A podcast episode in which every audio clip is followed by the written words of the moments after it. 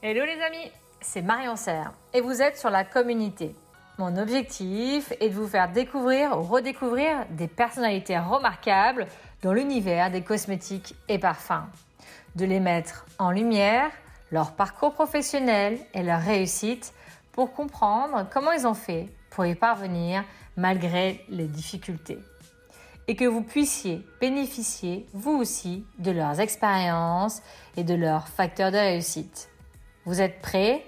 Alors installez-vous confortablement et place à l'invité. Bonjour Béatrice. Bonjour Marion. Je suis contente de t'accueillir ici euh, pour cette interview euh, dans la communauté. Je suis très heureuse que tu sois là. Merci d'avoir répondu. Euh, ouais, Merci d'avoir répondu présentement à mon invitation pour justement partager bah, avec, avec nous bah, ton parcours et comment tu as fait euh, pour devenir cette belle personne euh, au niveau professionnel que tu es devenue? Euh, Parce que je te connais depuis un petit bout de temps et voilà, j'avais vraiment envie de pouvoir partager avec, avec toi bah, ce moment pour que tu puisses nous donner, nous éclairer sur tes trucs et astuces pour devenir bah, ce que tu es devenu aujourd'hui. Alors, en quelques mots, je vais faire ta bio. Ok, Béatrice? Donc, Béatrice Antoine. Tu as commencé, donc déjà, tu as une formation euh, de formulation cosmétique. C'est ça, de galéniste, oui. Tu as commencé chez Alcos, un sous-traitant de maquillage. au début, tu devais t'occuper du soin. Et puis, en fait, ils sont reconcentrés pardon, sur la partie donc sous-traitance maquillage. Donc, tu as, tu as, géré l'équipe de coloristes. Donc, coloriste, c'est quoi, Béatrice? Alors, les coloristes, ce sont des personnes qui, sont destinés à développer les teintes. Hein. Les teintes, euh, en l'occurrence, là, c'était des teintes de rouge à lèvres et de, crayon, et de crayon pour les yeux et les lèvres. Donc, elles, développent vraiment les teintes. Euh, c'est un travail euh, visuel, vraiment de perception visuelle. Elles n'étaient pas aidées par du matériel, de la technologie. Donc, voilà, c'était du travail de mise à la teinte. c'est extrêmement difficile. C'est euh, un travail, euh, on va dire, euh, qui se développe, l'expertise se développe au cours du temps et où l'expérience est très, très importante parce qu'on aiguise sa perception visuelle, ça se travaille, et également on sait apporter les corrections. Lorsqu'on veut une teinte plus rouge, plus bleue, plus jaune, moins saturée, eh bien on sait les leviers et on sait comment la travailler en fonction des textures. Ah c'est un, un très, très beau métier.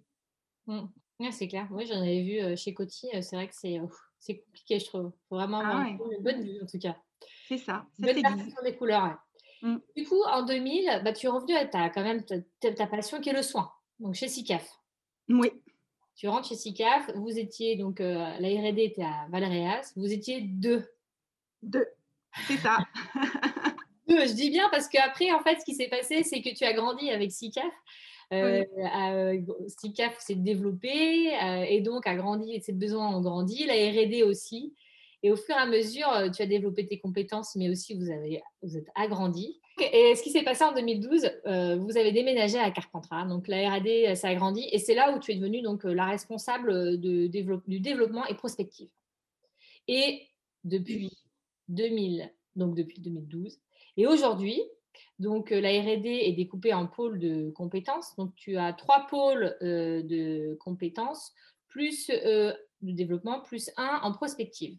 Et donc tu gères plus d'une vingtaine de personnes dans, dans la R&D. C'est ça. Et donc tu es responsable du on dit développement, formulation et prospective. C'est ça, exactement. Et donc, vous êtes des créateurs de cosmétiques. J'aime beaucoup ce terme. C'est ça. Et, j'aime bien aussi me définir comme ça et définir euh, notre, euh, notre métier ainsi. Oui, oui, oui. Parce qu'effectivement, il fait appel à de la technique, mais aussi il fait appel à beaucoup de hum, sensorialité, de d'émotionnel, d'expérience. Et j'aime beaucoup ajouter cette notion euh, à la notion de formulation. D'ailleurs, on va peut-être en parler. Je pense, j'espère. Parce que justement, en fait, vous créez à partir d'un brief client, vous allez vraiment être main dans la main avec le client pour euh, mm. concevoir en amont avec lui un produit qui répond à ses besoins et aux besoins du consommateur. Voilà. Alors, ça te va comme défi, comme, comme parcours, déjà? Oui, oui, ça résume bien. Euh, la chose. Alors maintenant, j'aimerais que tu me dises, parce que vraiment, euh, j'aimerais que tu m'expliques comment tu as, comment tu as fait euh, pour euh, devenir bah, voilà, responsable du développement et prospective. Dans ton parcours, comment tu t'es développé au niveau professionnel? Pour ça, je vais te poser donc déjà cinq questions et il y a une question bonus à la fin. Est-ce que tu es prête? Allez.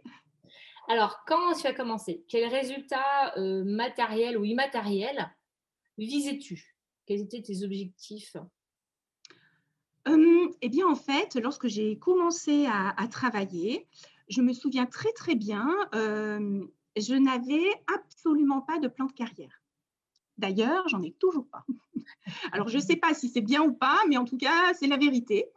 Par contre, j'avais un plan de vie. Ça, c'était euh, vraiment très, très fort. Euh, et j'avais un plan de vie, c'est-à-dire que je savais où je voulais aller d'un point de vue personnel.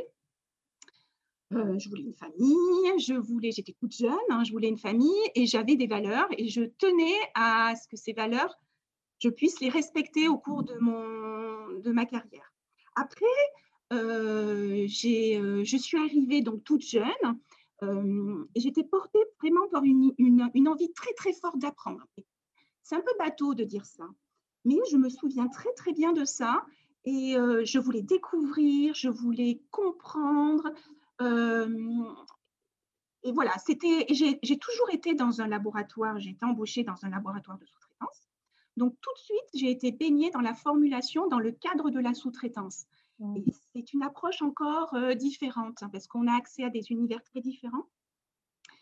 et c'est très enrichissant. Donc, voilà, j'ai été tout de suite, j'ai adhéré à ce milieu de la sous-traitance. Mmh. Oui, j'imagine. Oui, c'est très, très, très, enrichissant. Il y a beaucoup de choses à faire, à voir. Euh. il y a aussi un rythme qui est très soutenu. Le rythme est soutenu. Euh, on passe d'un sujet à l'autre très rapidement. Ça demande beaucoup d'agilité. Et ça, ça me convenait, en fait. Dans ma, dans ma fonction, de, dans ma façon de fonctionner, je, je, me suis tout de suite sentie à l'aise. Voilà, parce que ça peut être déstabilisant, hein, clairement. Hein ça peut être déstabilisant. Si on aime un cadre, si on aime euh, les choses, euh, voilà, pas se faire trop bousculer, euh, c'est sûr que c'est difficile. Par contre, voilà, ça demande beaucoup d'énergie. Moi, ça me convenait. Enfin, très jeune, hmm, ça ne me gênait pas.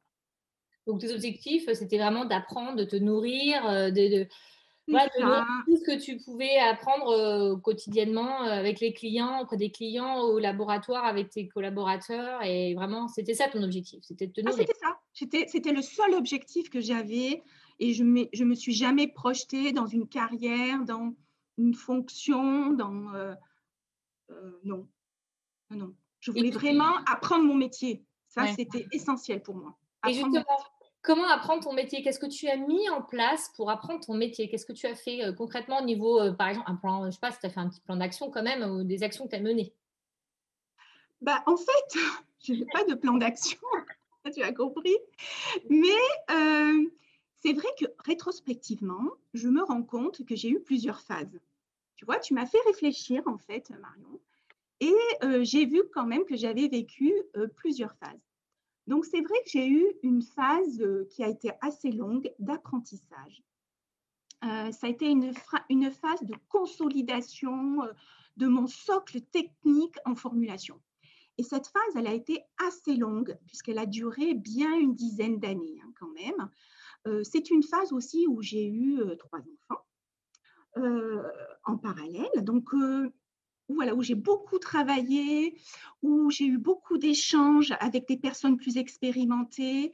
Et là, cette phase, voilà, elle m'a permis d'avoir ce socle, un socle euh, technique, en fait, euh, sérieux, en termes de galénique, en fait, une formulation, connaître les produits, même si on ne les connaît pas complètement. Hein, ça, je m'en suis aperçue après, mais bon, en tout cas, j'ai eu le sentiment d'avoir voilà, d'avoir ce socle et ensuite, euh, une fois ce socle acquis, donc euh, ouais, c'est vrai que j'ai avancé pas à pas, euh, ça m'a permis d'acquérir des réflexes. Et en fait, l'acquisition de ces réflexes m'a permis de me détacher complètement, un petit, pas complètement, j'abuse, mais quand même de me détacher de la notion technique du produit. et d'apporter à mon travail du cœur, de l'émotionnel, euh, de l'expérience. Et je me suis en fait, c'est une période où je me suis dit qu'une formule, c'était pas que une association de matières premières.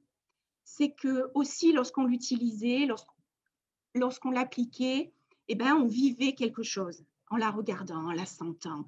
Et je me suis aperçue de ça parce que j'ai pu me détacher un petit peu du technique grâce à ces réflexes. Parce que vous voyez, tu vois, Marion, avec ces réflexes, eh bien, on est beaucoup plus serein dans la résolution de problèmes.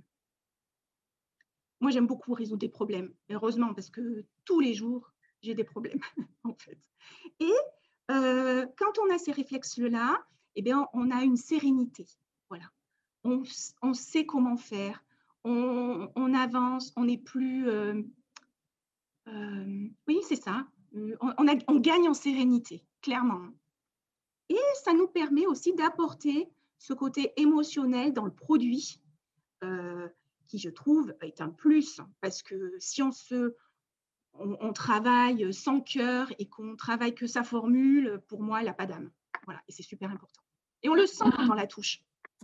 Et puis aussi, on, fait pour le consommateur. Donc, il faut que, quand même faut se mettre à la place du consommateur. On est nous-mêmes les premiers consommateurs de nos produits. Hein, quand on développe. Les évaluateurs. Mmh. Voilà, on va se faire un avis. Et après, ça, ça on va dire, c'est la deuxième étape. Et puis ensuite, on apprend à se connaître. Moi, j'ai beaucoup appris à me connaître euh, personnellement et, et professionnellement également. Et en, fait, je, je, me suis aperçue que ce que j'aimais dans mon métier, c'était le défi, en fait. C'était la mise en danger. Et que euh, j'avais besoin absolument de ça pour vibrer professionnellement. Et j'ai découvert qu'en fait, je pouvais être créative. Je l'ai découvert tard, en fait. Je ne l'ai pas découvert tout de suite.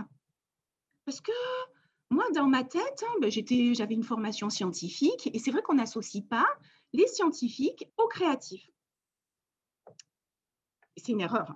Parce que... Ouais, parce faut avoir l'instinct aussi, des fois, pour associer certaines matières premières, même si tu penses que chimiquement elles vont aller. Il faut quand même un peu de... Mais surtout, euh, il faut avoir le. Mmh, toucher. Mmh. Travailler l'imagination, savoir où on veut aller, imaginer son produit. Et en fait, euh, voilà, cette, en fait, cette période-là m'a fait comprendre que je pouvais l'être. Je, je, je, je pouvais m'octroyer le droit de l'être et que c'était vibrant. Et en fait, on devient, une fois qu'on commence à toucher ça, on devient addict. Qu'on en demande encore, en fait. Et, ça, c'est euh, vraiment, euh, euh, voilà, j'en suis là aujourd'hui. Peut-être qu'il y aura d'autres étapes, hein. mais en tout cas, aujourd'hui, j'en suis là. Oui, mais c'est des belles étapes. Le, le socle? Ben, Le socle, le socle technique, ça c'est obligé. Et ça, il ne faut pas le squeezer, ce, ce socle. Sinon, ça ne le fera pas. Non.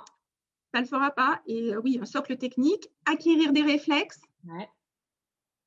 Gagner en sérénité, prendre du recul un petit peu face à cette technique ensuite pour pouvoir euh, être euh, créative, imaginer et, apporter en fait au métier. Donc c'est un du coup c'est un métier global et c'est ça qui est intéressant parce que à la fois on a de une approche technique, mais aussi on a cette approche émotionnelle qui est, euh, moi j'adore. Hein. Mmh. Je, suis très à l'aise maintenant. Ah, toujours, au début, j'avais le sentiment d'être un peu euh, un imposteur en fait. C'est rigolo ça. Hein. ben oui, d'être un peu imposteur parce que quand on est créatif, on, moi, je ne m'en rendais pas compte, en fait, parce que j'allais piocher des idées un petit peu à droite, à gauche. Et puis, c'est moi qui faisais moi, ma petite association et euh, arriver à produire quelque chose de complètement nouveau. Et je me disais, au final, bah, j'ai rien créé, quoi, parce que je suis allée euh, chercher euh, un peu de partout. Je me sentais un peu imposteur dans mon, dans mon fonctionnement. Mais, après, j'ai compris que c'était le processus normal de tout créatif, en fait. Et oui, la créativité, c'est pas forcément de partir de la feuille blanche. Hein. Non, voilà, c'est ça. Mmh. Mmh. C'est savoir composer avec ce que tu as. C'est ça. De ce qu'on voit, de ce qu'on comprend et arriver à faire les bonnes associations. Oui, carrément. Et justement, dans quel état d'esprit euh, étais-tu quand tu faisais tout ça Tu vois, euh, Alors, moi, j'étais très, j'étais très patiente. Très patiente et je me suis construite vraiment pas à pas. Alors, c'est rigolo de dire ça parce que dans ma vie personnelle, je ne suis pas très patiente en fait. Mais euh, finalement, euh, je me dis quand même, tu as été vachement patiente. Hein. J'ai pas été, j'ai pas cherché à brûler les étapes. Hein. Euh, je me suis, j'ai voilà, je me suis construit pas à pas. Et puis j'ai découvert en fait la formulation et ses turpitudes. Voilà, au fil des années, ça m'a permis d'entrouvrir en fait la porte des possibilités et l'immensité des possibilités qui pouvaient s'offrir, s'offrir à moi. Et ça, c'était très enthousiasmant. Donc, voilà, je dirais de la patience, de l'enthousiasme, toujours, toujours, toujours, et de l'énergie. Parce que alors là, l'énergie, j'en ai à revendre, j'en ai toujours eu beaucoup, beaucoup, beaucoup d'énergie. Donc, oui, ça, c'est comme ça. Ouais, l'énergie pour l'entourage, mais mais en tout cas, oui, oui, c'est ça. Ah, mais c'est génial. Et mmh, non, mais il faut avoir l'énergie pour la persévérance, hein, sinon c'est compliqué. Ah ouais, et puis oui, mmh. Toujours découvrir, tu dis waouh, quand tu découvres quelque chose, tu dis waouh, c'est génial. Voilà, et de l'enthousiasme, de l'émerveillement en fait. Hein. J'ai toujours, et j'en ai encore, hein, au bout de plus de 20, 25 euh, ans. Après 25 ans, encore, euh, j'arrive encore à être enthousiasmée par euh, des créations qu'on voilà, qu'on peut être, amené à faire, de superbes visuels, des, super textures. J'aime encore ça. Hein. Ouais, ouais. Ah, c'est génial. C'est ça la passion. C'est ça la passion. Justement, quand tu as démarré, quelles étaient tes certitudes au fond de toi De quoi tu étais vraiment sûre? Alors, quand je suis arrivée, je suis arrivée avec des bases techniques. Et puis, on arrive avec sa personnalité, ses valeurs. Voilà, on arrive déjà comme ça. Mais c'est vrai que je pense que je ne me doutais pas de ce qui allait m'attendre. Mais très vite, en fait, j'ai compris que euh, la formulation, ça, ça, ça vous apprend l'humilité. Alors ça, c'est clair s'il y a une, si il y a quelque chose que, que la formulation apprend, c'est bien ça, c'est l'humilité. Et euh, on ne peut pas être formulatrice si on n'a pas d'humilité. C'est impossible, ça ne peut pas marcher. Parce qu'en fait, certains jours, on arrive à comprendre les phénomènes et on arrive à créer ce qu'on veut. Ça marche. Donc on se croit là, on, ressent euh, un sentiment d'être un peu le roi du monde en fait. On dit je maîtrise, je connais le phénomène, j'ai pu réajuster, je, voulais aller là, je suis allée là, euh, merveilleux. Le lendemain, vous comprenez plus rien. Sur euh, un autre, une autre problématique, vous allez plus rien comprendre et là tout s'écroule. Alors là, les croyances de la veille, vous n'êtes plus du tout le roi du monde. Donc en fait, ça, apprend la formulation, une remise en question constante. Constamment, eh ben, on est remis face à soi-même et face à ses acquis et à ses compétences. Donc, en fait, si on n'est pas humble, ben, ça ne marche pas. Quoi. Et la formulation, elle, elle, ne nourrit pas l'ego. C'est impossible de nourrir un ego dans ces conditions-là. Parce qu'on comprend vite que ben, on ne comprend pas grand-chose, en fait. C'est ça. Et aussi, j'ai toujours eu conscience, euh, dès mes débuts, que euh, le produit, en fait, hein, c'était la star. C'était l'objet, l'objet à magnifier, en fait. Moi, j'aime beaucoup le produit. Donc, je suis contente quand il est mis en valeur, quand euh, on arrive à formuler pour une marque, par exemple, où euh, voilà, le client est content, euh, le toucher est sympa, on arrive à avoir une belle activité euh, sensoriellement, c'est au niveau. pour moi, voilà. Et là, je, toute l'équipe est ravie et, voilà, parce que le, la star, c'est vraiment le produit. Ouais, ça, je suis d'accord. Et puis, ça fait plaisir aussi quand même de se dire, bah, avec tout ce travail, tu as quand même réussi, malgré tout, à dépasser toutes ces difficultés, quoi. Bah oui. Mmh. Ah, quand, on aime, quand on aime ce qu'on fait, quand on a la passion, euh, et quand on est patient aussi, qu'on reste enthousiaste, enthousiaste, eh bien oui. ça le fait. Et avec toutes ces expériences, qu'est-ce que tu as appris ou qu'est-ce qui a changé au niveau de tes croyances, de tes certitudes? Oui. Moi, j'ai compris qu'en fait, j'avais un besoin viscéral de création. Viscéral. Et j'ai développé au cours du temps un côté intuitif et instinctif chose que je n'avais pas véritablement exploitée à mes débuts. Et ça, ça s'est beaucoup développé et je suis devenue en fait addict au plaisir que ça procure. et puis, une chose importante, c'est le travail en équipe. Alors ça, pour le coup, moi j'aime beaucoup le travail en équipe.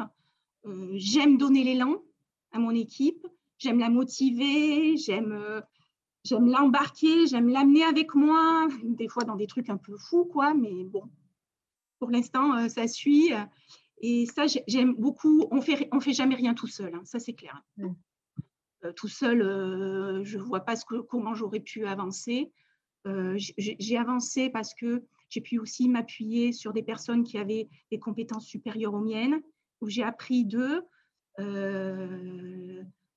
et on apprend tout le temps. Je continue, hein, enfin, c'est illimité. Je continue à apprendre. Euh, et euh, j'aime aussi transmettre à mon équipe quand je peux. Et aussi, euh, j'ai l'habitude de dire que j'essaie autant que possible d'être au service de mon équipe. Alors ça, c'est très important pour moi. J'essaie de faire en sorte de créer les conditions pour qu'elles puissent s'exprimer au mieux dans leur travail. Par contre, je suis super exigeante. Ça, c'est sûr. J'en ai conscience, hein, mais je le suis avec moi-même. Hein, donc, euh, peut-être que ça m'excuse un peu. non, mais si tu donnes, euh, as envie aussi de. Si tu donnes de ton temps et que tu aussi, ouais, es, mmh. là pour eux, c'est normal que faut mettre aussi des objectifs, quoi. Justement, pour finir, c'était euh, cette question-là quel, quel type de leader es-tu? Ah ben, Je pense que je suis un leader dynamique, énergique, bienveillant quand même. Euh, bienveillant avec l'équipe. Par contre, euh, voilà, j'attends des résultats. Je pense que je suis euh, quand même exigeante. Oui. Mais j'arrive à m'adapter au, au contexte. Quand le contexte est difficile, je peux lever le pied et je peux comprendre. Par contre, quand j'estime que les conditions sont réunies, je vais demander des résultats, oui, ça c'est sûr. super.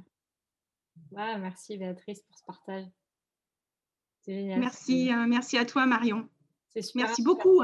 Merci pour euh, ton travail, pour euh, voilà, cette expérience-là que, tu nous, que tu nous fais vivre. Je trouve ça super sympa. vraiment. Ah, c'est gentil, ça me fait un plaisir. Ouais. ouais, je me dis que c'est super intéressant en tout cas de, de voir, on se connaît tous plus ou moins, et mais de, voir comment on, comment on fait concrètement quoi, pour avancer, parce que c'est pas évident tous les jours, et bah, la vie est longue, et on voit bien que des fois, il y a des choses qui se passent devant nous, et il faut les contourner. Donc, comment on fait quoi? Ah comment, on fait? Comment on fait? on peut? Non, et puis c'est l'état d'esprit, c'est tout ça. Donc, vraiment, c'est ce partage que j'ai envie de faire, parce que je trouve que c'est génial, et puis de recréer le lien entre nous, quoi.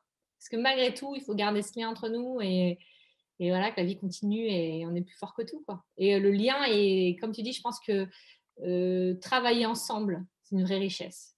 Ah oui, bah ça, on fait, moi, alors euh, oui, oui, tout seul, on n'est pas grand-chose. Mmh.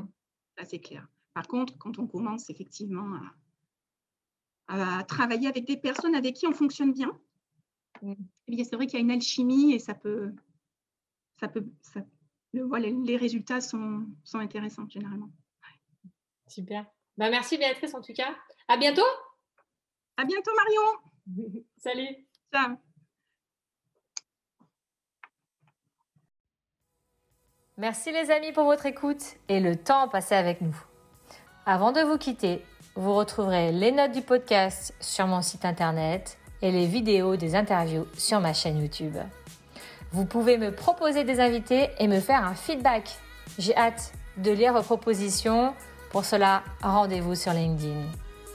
Et si ce contenu vous a plu, est-ce que je peux compter sur vous pour l'évaluer avec 5 étoiles sur votre plateforme de podcast préférée ou de mettre un avis, d'en parler autour de vous, de le partager pour faire découvrir à d'autres ces personnalités remarquables et pour m'encourager aussi à continuer l'aventure de la communauté.